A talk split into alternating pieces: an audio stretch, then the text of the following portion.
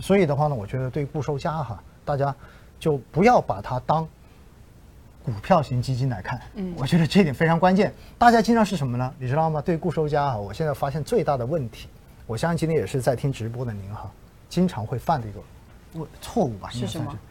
那就是看收益的时候，把它跟股票型基金比。哎呀，这哪能忍得住呢？然后看下跌的时候呢？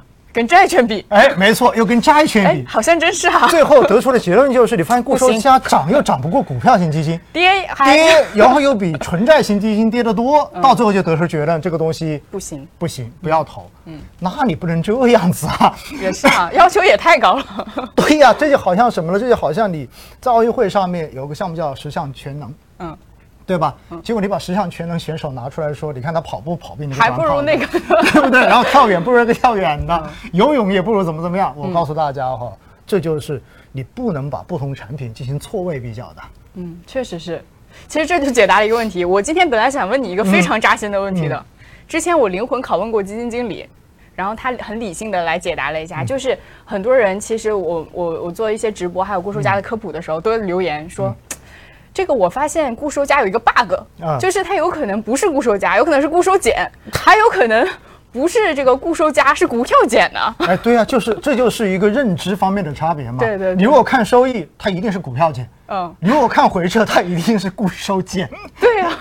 对吗？但是它的比的方法就不一样嘛。嗯。你最后你要看的是什么？你要看的是它贡献的回报跟它的这个回撤跟它的这个波动率之间的这个相关关系。其实说到底的话呢。这里我们真正要去讲哈，你要记得不同类的产品是没有办法放在一起进行比较的。嗯，其实你今天没说，我完全都没有反应过来这件事情。我也是这样看的，我也是这么比的，而且它是一个很自然而然发生的事情。然后就是很多人呃想知道自己适不适合买固收加产品，其实我我是觉得呃啊，我之前有跟基金经理聊过，有人是说固收加产品是比较适合长期投资的。嗯，然后之后呢？呃，很多投资者他风格不一样嘛。然后之后，您觉得什么样的投资者更适合配置固收加？我觉得刚才你说的那个观点有问题哈。你说固收加适合长期投资者，对吗？嗯嗯。好像基金除了货币基金之外，就没有适合短期投资者的。那固收加适合什么呢？固收加确实就是你对于它的这种持有期啊，嗯，我觉得你不能过短。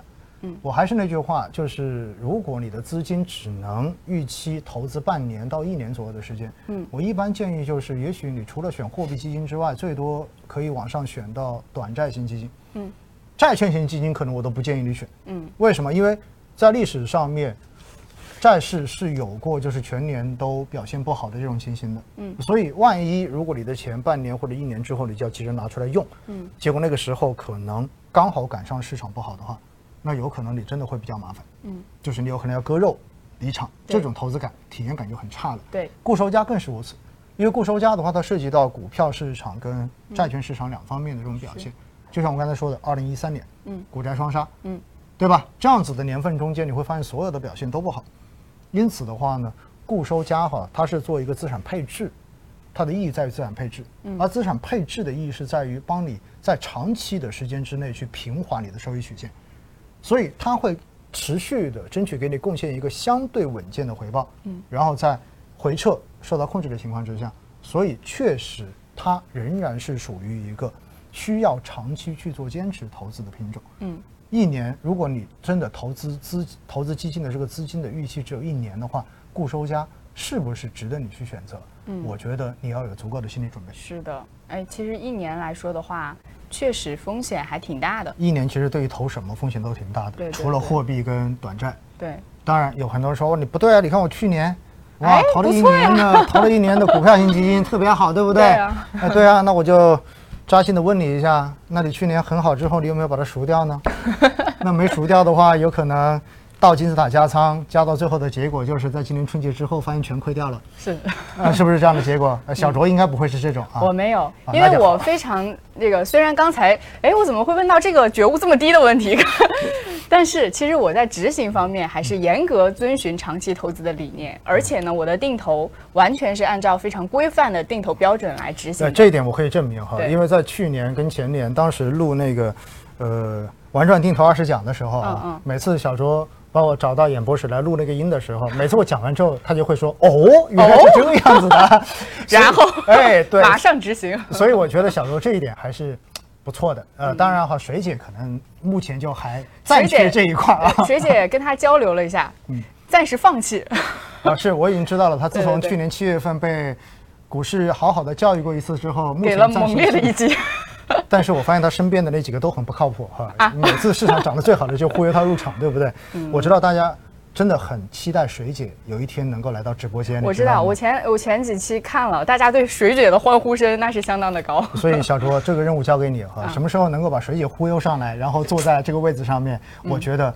那就是胜利。嗯，那哎，就是水姐都把她的这个整体的理念跟那个架构这样子了，我相信我们的这个投教工作未来将做得非常好。但是呢，我也有点担心哈。嗯，水姐如果真的愿意来直播室，估计行情差不多就快到顶了哈。啊，这也是一个信号。是，所以大家。到时候可以留下言哈，你到底是希望看到水姐来到直播间，还是不希望看到水姐来到直播间，好不好？好，好。然后还有一个问题，就是到了一个比较实操层面的问题啦，这个大家都比较关心的，就是其实现在市面上固收加产品是很多的，嗯，然后因为我们刚才也说了，固收加其实它中间的类比还蛮多的，差的还挺大的。那如果大家现在说，呃，听完了我们今天整体的描述，觉得自己很适合来做固收加的这样的一个配置。怎么样来挑选一个适合自己的固收加产品呢？我觉得固收加产品哈，就像刚才说的一样，其实它是风险有高有低的。对，所以你还是得先根据自己的对于配固收加产品的一个期望来选产品。嗯，因为你就像我刚才说的，如果你只是希望还是能够获得类似于权益产品的收益，但是的话呢，稍微在回撤方面给你更好的感受的话，那么也许你要去选择的就是那种六四比的。百分之六十投债，百分之四十最大百分之四十可以投到股票类资产的这样的偏股呃偏债混合型基金。明白。所以呢，这一种的话，就是大家自己可以去想一想。嗯。那如果你对于风险特别敏感，甚至于你以前都只是买理财的，嗯，从来没有买过权益类的，那我建议你的话呢，选择这种八二比的，可能就会比较合适一点点。就相当于你尝试一下一部分百分之十几，然后投资到股市。明白。这样子的话呢，就可能就是不同的这种选项了。嗯，当然，站在目前的这个角度哈，我们必须要反复去强调一个观点，那么就是中国的资本市场，我们认为是处在一个即将要大爆发的这样的一个阶段吧。嗯因为不管是资管新规的这种落地，今年的落地会导致有很多的这样以前的理财资金，可能都会要进入资本市场。而另外一块呢，确实中国的经济的这种增速在全球还是。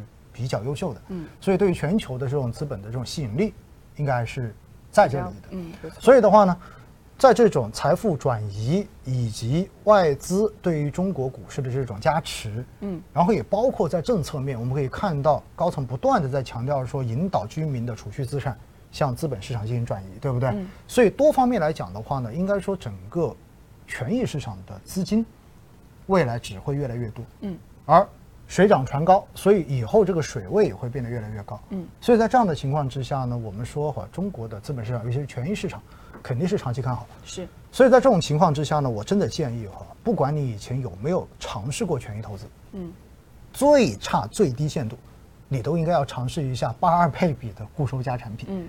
可以稍微尝试一下，对，尝试一下，你你拿小部分来试试看嘛，嗯，就相当于什么？相当于你从来没有去下水游泳过，你现在就进儿童池嘛，对不对？虽然说儿童池也有风险，对吗？但至少这个风险会要还是在可控范围之内的。对对，而且更重要的是有基金经理在岸上帮你看着，就是哪 算这个 比喻很形象，哪哪哪哪怕这四十厘米的儿童池，对不对？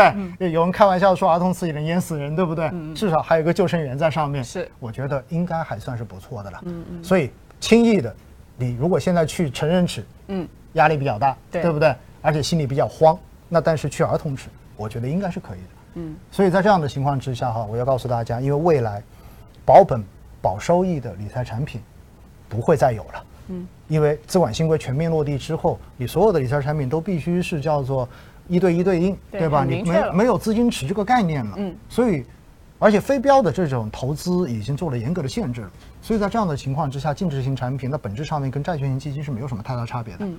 而且的话呢，权益市场，正像刚才说的，因为它未来有一个蓬勃的发展前景，嗯，你不参与的话，真的比较的可惜，是，应该是这么说。对对对，嗯，明白。我还在回味您刚才说的这个 游泳池的这个比喻，然后这个我们刚才说的都是这个整体的一些投教内容，然后还有一些我们对市场，其实长期来看我们肯定是非常看好的嘛。嗯。但是我们还是要提示一下大家风险的这一块。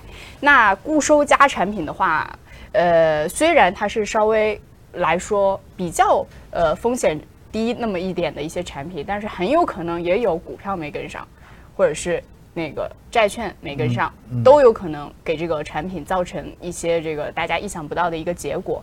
那您觉得，呃，固收加的风险都有什么要提示大家？我觉得我刚才说的是一点，您可以展开讲讲，还有没有什么其他的因素，短期您要提示一下各位投资者的？